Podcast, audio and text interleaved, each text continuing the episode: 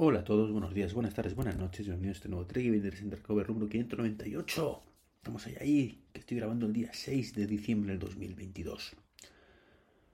Bueno, estamos en un día a 19 días de Navidad, ¿vale? Para que nos venga el gordo barbudo a tener regalitos. Y poco más, un mes para los Reyes. Así que vamos a ver qué tenemos hoy. Lo primero tenemos que Apple ha lanzado por fin en España el servicio de autorreparaciones. Eh, pues vale, ¿no? Por fin está aquí. No creo que lo utilicemos muchos, pero siempre está bien que, esté, ¿no? Y, y, bueno, de cara a la Navidad, pues parece ser que Apple, aparte de dejarnos repararnos nuestros dispositivos de una forma más razonablemente económica, aunque ya dijimos que de económico nada, bueno, pues por fin se ha dignado a lanzar el HomePod Mini en Noruega, Finlandia y Suecia. Así que enhorabuena a todos los noruegos, finlandeses y suecos que escuchan este podcast, que creo que tienden entre 0 y 1. Pero ya por fin podréis escuchar este maravilloso HomePod Mini que sinceramente no entiendo porque ha tardado tantísimo en llegar. Yo puedo entender que no son, no forman parte de la Unión Europea y que, bueno, pues eso hace que se complique todo un poquito más, pero de verdad, mm, no sé, me parece... Cuando he leído la noticia me ha parecido flipante. Y una buena noticia es que Uber, ya cambio de tercio, ¿vale? Con los Life Activities. Y es que, como decía Uber, pues ya he dicho, está trabajando para llevar a sus aplicaciones, concretamente Uber y Uber, y Uber Eats, las Life Activities, para, para que vean por dónde van el transporte, ¿vale? Básicamente por dónde va el coche. Lo que me hace plantearme la gran duda existencial, porque yo no soy usuario habitual de Uber, es Amazon. ¿Amazon para cuándo? ¿Vale? Porque ahí sí que soy usuario habitual y, Amazon precisamente si le pone cariño a estas cosas y podemos ver prácticamente por dónde va el repartidor y demás, bueno, más o menos. Y, bueno, creo que estaría muy bien pues que, que lo implementan esto lo antes posible y poder ver eh, nuestra pantalla de bloqueo de los iPhone con iOS 16 por dónde va, eh, como digo, el, el, repartidor. Digo Amazon, es cierto que hay muchas más. Está Correo, está Seguro, está MRV, pero bueno, está en Vialia, pero bueno, yo creo que todas estas ya mm, para el siglo que viene, ya en otro, en otro siglo, en otro universo paralelo, quizás tengamos algo, ¿no? Por, cierto, estoy hablando de las, las live activities y no las he probado todavía. Es frustrante decirlo esto, pero no he tenido tiempo para probarlas, básicamente. O sea, no, no he visto ninguna aplicación que me llame la atención y que la tenga. Y creo que las de fútbol pues tienen algunas, pero hay que configurarlas específicamente y hay que entrar y demás. Entonces, bueno, mm, digamos que no soy muy habitual de ese tipo de aplicaciones, así que bueno, a ver si, si poco a poco me pongo con ello. Mm, vergonzoso, vergonzoso por mi parte, que, que grabando podcast y todas estas cosas, pues no, no pruebe grabando podcast de Apple, se entiende, no pruebe estas Life Activities todavía para poder daros mi opinión, pero mm, yo asumo que funcionan bien. No sé si esto es buena idea o mala idea, asumir estas cosas, pero desde luego que hay menos apoyo en las aplicaciones de lo que debería, no me cabe la mínima duda, aunque bueno, estamos como digo, en, tiempos de esto de, perrería por parte de desarrollos que hacen que esto venga con mucho retraso. Y no sé qué me pasa hoy en la boca que me está costando hablar un montón. Es como se me, no sé, se me lengua la traba, ¿no? No sé muy bien qué, qué me está pasando. Pero, pero, lo que sí sé es que estoy harto. Este es el tema de principal del tema. Estoy harto, sinceramente, de las actualizaciones. Actualizaciones que no aporten nada. Seguro que he visto muchísimas aplicaciones de este tipo, que se actualizan cada día, cada semana o cada tres días, ¿vale? Y que lo único que ponen es hemos mejorado la aplicación. No te dicen el qué, o solución de bugs y demás. Y no pasa nada, no pasa nada porque hay una actualización de vez en cuando con soluciones de bugs que no aporten nada.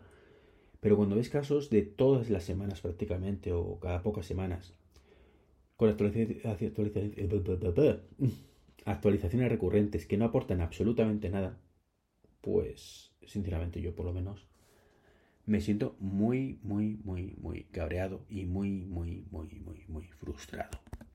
Porque yo antes era de los que estaba deseando ver una actualización y me leía todo lo que traía cuando lo ponían. Es más, es más, creo recordar que os grabé a un podcast hablando de esto, ¿no? De, la frustración que era ver la, lista de cosas que traía y que no hubiera nada, que tenías que eh, tener todo en inglés para poder ver las actualizaciones, porque se limitaban a poner eh, simplemente eso, mejoras en la aplicación. ¿Vale? No, no podía ni siquiera verlo en, inglés, que sería lo suyo, sino que tenías que cambiar el idioma y todo el rollo. En fin, un rollo. Eh, no sé, vosotros tenéis vuestra lista de esto. Yo veo, por ejemplo, que se actualiza mucho, muy a menudo Brink, esta aplicación de listas de la compra que me encanta, que sigo sin ver absolutamente nada nuevo de hace meses, pero que cada semana puntualmente se actualiza. ¿Qué aporta? Pues yo creo que nada, nada. O sea, no, no, no creo que tengan tantos bugs o, tantos errores. No sé, mm, creo que, hay, que, es muy molesto, porque tú lo ves y, oh, mira, hay actualización nueva, ¿qué traerá? Y no trae nada. Entonces, bueno, pues... Pues no sé, mm, no lo entiendo. Eso sí, el Apple Watch ni la tocan. Llevan cinco meses sin tocarla. La última actualización creo que fue de este tipo de solución de bugs, ¿vale? Y esa ni la tocan. Cuando tienen margen de sobra para tocarla. Igual que la otra, también hay cosas que se han ido perdiendo, por el camino y que, no han tocado, no han mejorado, no han, no han hecho nada.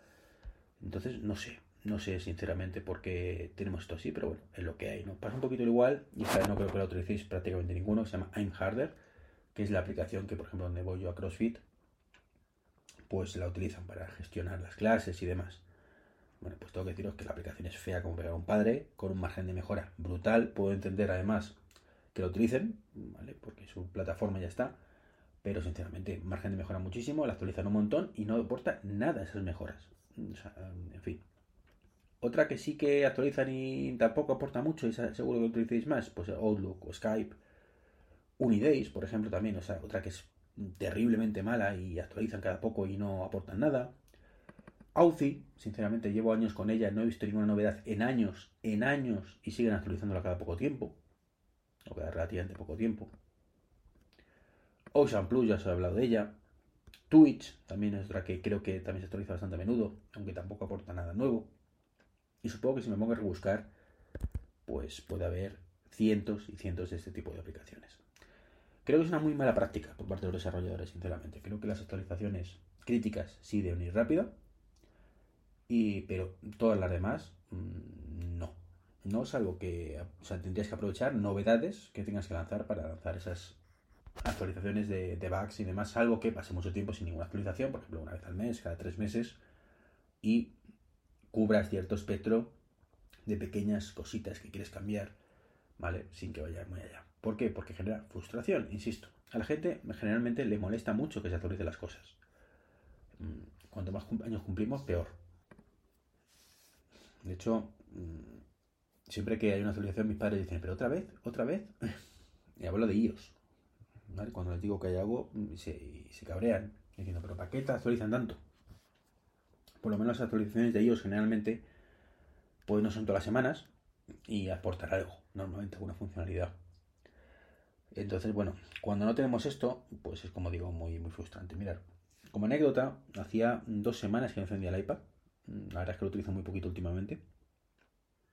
Y bueno, pues os puedo decir que tengo casi 200 actualizaciones pendientes. ¿Cómo es posible que en dos semanas haya 200 aplicaciones que se actualicen? Como digo, muy, muy lamentable.